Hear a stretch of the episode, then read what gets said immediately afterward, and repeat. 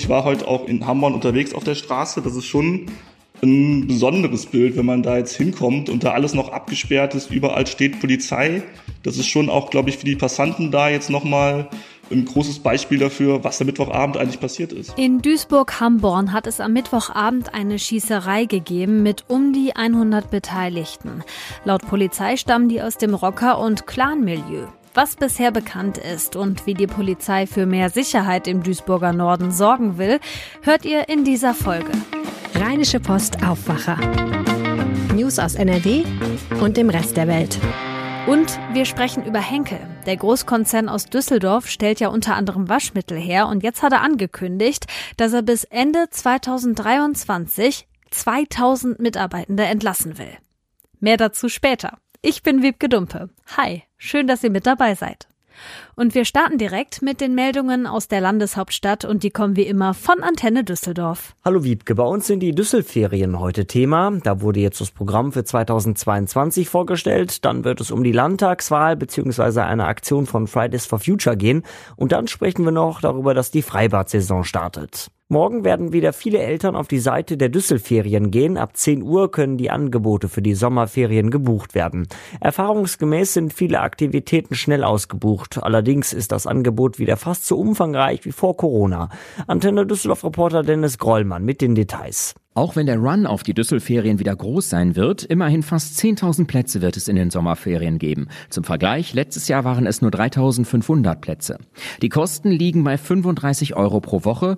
Selten genug im Moment, aber hier gibt es keine Preiserhöhung. Auch allen ukrainischen Kindern und Jugendlichen soll diesmal ein Angebot gemacht werden. Darauf legt die Stadt Wert. Neben dem Düsseldörfchen und vielen Kreativ- und Sportangeboten in den Einrichtungen der Stadtteile gibt es auch wieder mehrwöchige Ferienfreizeiten. Von Norwegen bis Slowenien Slowenien und Spanien. In gut einer Woche ist Landtagswahl. Viele Interessengruppen wollen aus diesem Anlass noch einmal für ihre Ziele werben. Heute machen dies die Umweltaktivisten von Fridays for Future. Antenne Düsseldorf-Reporter Dennis Grollmann kennt die Details zum Klimastreik vor der Landtagswahl. Ein neuer Landtag wird in Schleswig-Holstein schon an diesem Wochenende gewählt und bei uns ein Wochenende später. Deswegen finden in beiden Bundesländern in mehreren Städten Klimademos statt. Hier in Düsseldorf ist eine Fahrraddemo geplant, die um 16.30 Uhr auf der Friedrich-Ebert-Straße beginnt. Es geht dann durch die Innenstadt, weiter durch die Altstadt ins Linksrheinische und wieder zurück auf die andere Rheinseite zum Landtag. Laut Klimaaktivisten hat die Landesregierung NRW in den letzten Jahren die Verkehrs- und Energiewende verschleppt. Die Streikroute gibt es auf unserer Homepage unter den Nachrichten. Wegen des Frühlingswetters hat sich die Düsseldorfer Bädergesellschaft entschieden, die Freibad-Saison 2022 zu eröffnen. Corona-Einschränkungen gibt es nicht mehr. Weitere Infos von Olga Thomashoff. Den Anfang macht das Allwetterbad in Flingern. Hier können wir ab Montag draußen schwimmen gehen. Zum Wochenende öffnen dann auch das Rheinbad und das Strandbad Lörrick. Da die Stadt in der aktuellen Situation Energie sparen möchte, ist die Wassertemperatur tiefer. Das Wasser soll in den Hallenbädern sukzessive um zwei Grad gesenkt werden. In den Freibädern sind die Becken um die 22 Grad warm. Tickets können vor Ort oder online auf der Website der Düsseldorfer Bädergesellschaft gekauft werden. Und so weiter Überblick aus Düsseldorf. Mehr Nachrichten gibt es immer um halb bei uns im Radio und rund um die Uhr auf unserer Homepage antennedüsseldorf.de und natürlich auch in der Antenne Düsseldorf App. Das muss echt krass gewesen sein für alle, die das Mittwochabend vor Ort mitbekommen haben.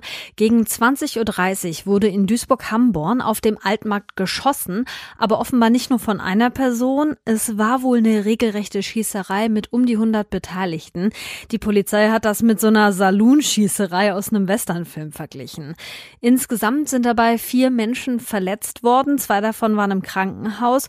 Und wir gucken jetzt mal, was bisher über die Hintergründe bekannt ist ist und wie der Duisburger Norden vor solchen Vorfällen in Zukunft geschützt werden soll. Und das machen wir mit Marc Latsch aus der Lokalredaktion in Duisburg. Hi Marc. Hallo.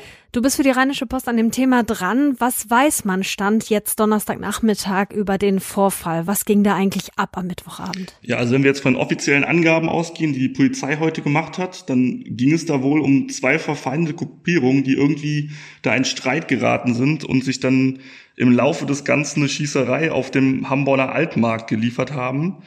Äh, was genau der Hintergrund war, ist noch so ein bisschen unklar. Es ging wohl los in der Bäckerei in der Nähe. Da gab es auch das Gerücht, dass da eine Person bewusst angegriffen wurde, aber das wollte die Polizei halt nicht bestätigen. Was klar ist, ist, dass mindestens 19 Schüsse gefallen sind, denn so viele Patronenhülsen hat die Polizei gefunden bislang und 15 Leute sind festgenommen worden schon. Diese Beteiligten, die da festgenommen worden sind, sind für die Polizei auch keine Unbekannten. Viele von denen sind wohl auch im Rocker- und Clan-Milieu unterwegs und ich stolper schon die ganze Zeit so ein bisschen über dieses Rocker- und Clan-Milieu-Ding. Also sind das jetzt zwei getrennte Gruppen, die da gegeneinander kämpfen oder ist das irgendwie vermischt? Kannst du das mal erklären? Ja, man kann das vielleicht eher so als eine grobe Sammelbezeichnung für ein ganzes Milieu verstehen. Also es sind da jetzt nicht unbedingt, dass da jetzt die Rocker gegen die Clans kämpfen würden, sondern da gibt's auch Menschen, die quasi aus dem Clan-Milieu kommen und trotzdem Rocker sind. Da geht's halt mehr so um, um Geschäfte. Es ist halt die beiden Gruppierungen, wenn man sie so grob bezeichnet, die würde halt verbinden, dass die jeweils illegale Geschäfte treiben und da halt zusammen in Handel kommen. Und manchmal läuft das besser und die Stimmung ist gut und manchmal gibt's Konflikte und dann passiert eben sowas wie am Mittwochabend. Hm, okay, aber der konkrete Auslöser ist da jetzt noch nicht, nicht gefunden, ne? Hattest du gesagt? Nee, der ist noch nicht gefunden. NRW-Innenminister Herbert Reul hat sich ja auf die Fahne geschrieben, ganz gezielt gegen kriminelle Gruppen vorzugehen. Ich könnte mir vorstellen, dass das für ihn jetzt schon auch ein ziemlicher Schlag ins Gesicht ist, oder? Was sagt er denn dazu? Er hat sich auf jeden Fall in einem Statement heute schockiert gezeigt. Also er sagte auch, dass Clankriminalität ein Riesenproblem ist, dass die Menschen in Angst und Schrecken versetzt, eben gerade im Ruhrgebiet und eben auch in Duisburg. Er hat aber auch gesagt, dass jetzt keine neue Dimension ist, was am Mittwochabend passiert ist. Zumindest bis zum jetzigen Stand. Ob da jetzt ein Konflikt entsteht, der jetzt noch über Wochen und Monate sich, sich hochschaukelt, weiß er natürlich auch nicht. Hat gemeint, er ist kein Prophet, aber eben zum jetzigen Zeitpunkt ist es noch händelbar, so kann man das verstehen. Wie ist denn die Stimmung bei euch da in Duisburg? Also wie reagieren die Menschen auf der Straße und was sagt auch die Lokalpolitik?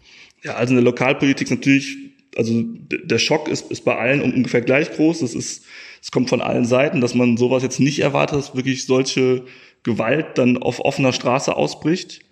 In der Bewertung kommt es ein bisschen drauf an, halt, welcher Partei man angehört. Also natürlich die äh, CDU-Parteifreunde von Reul, die sagen jetzt, wir sind da auf dem richtigen Weg und mehr davon, dann wird das auch besser.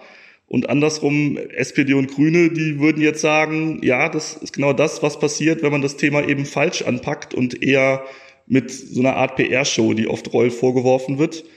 Das ist natürlich auch im Wahlkampf jetzt ganz normal, dass es da zwei Seiten gibt. Mhm. Ähm, wenn man sonst so, ich war heute auch in, in Hamburg unterwegs auf der Straße, das ist schon ein besonderes Bild, wenn man da jetzt hinkommt und da alles noch abgesperrt ist, überall steht Polizei.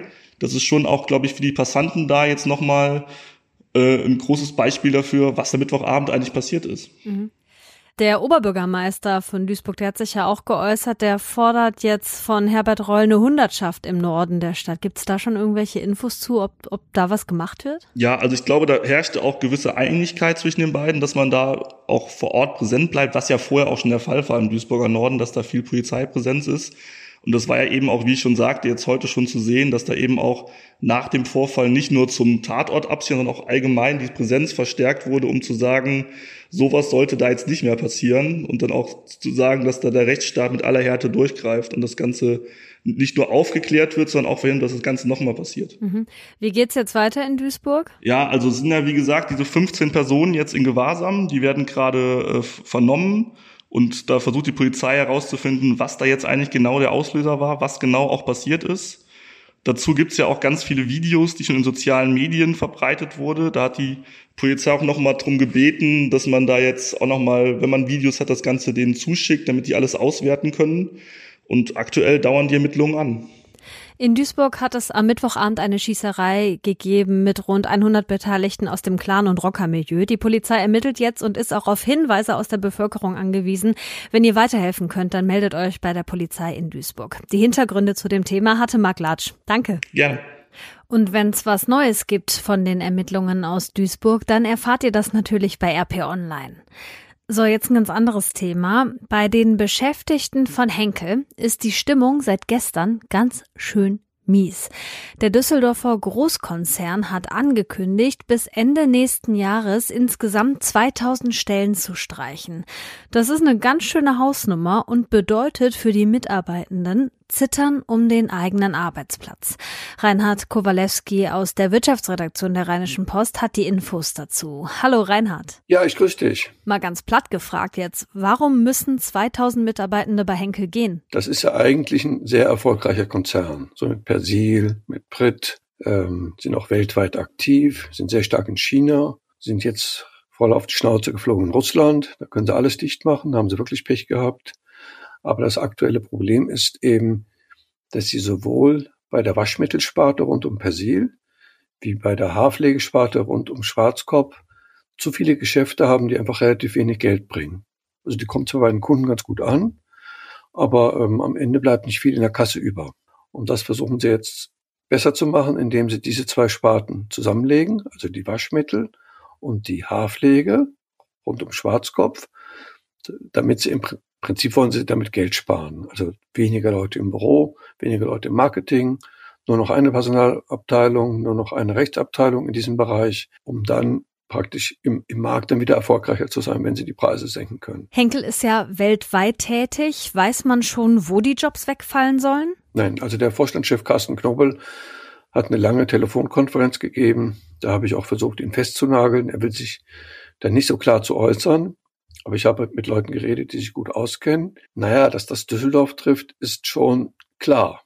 Denn hier ist viel Verwaltung. Hier sitzt das Management.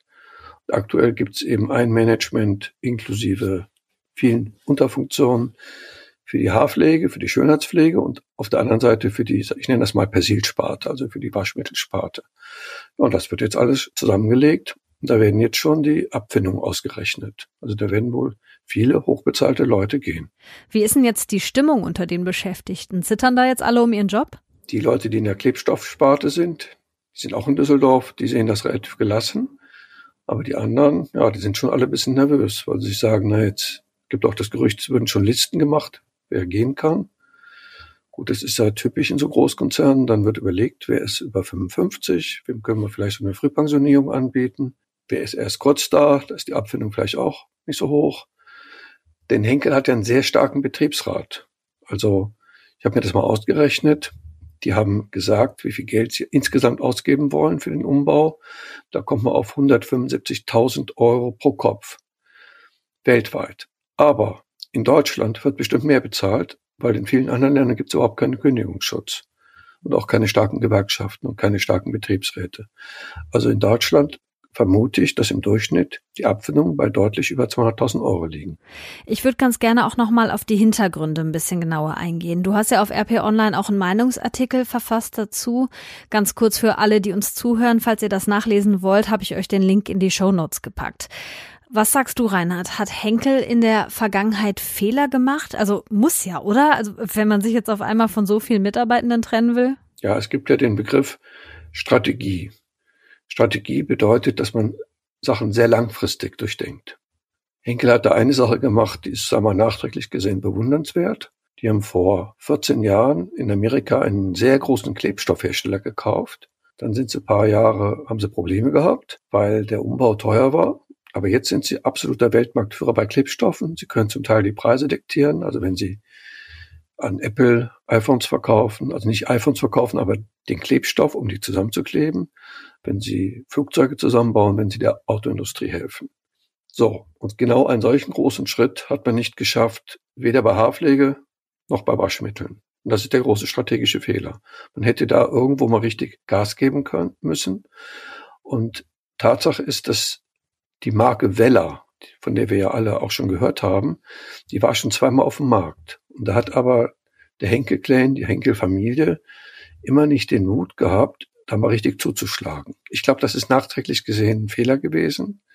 Mir sagen meine Gesprächspartner, ja, das war so unheimlich teuer. Glaube ich auch.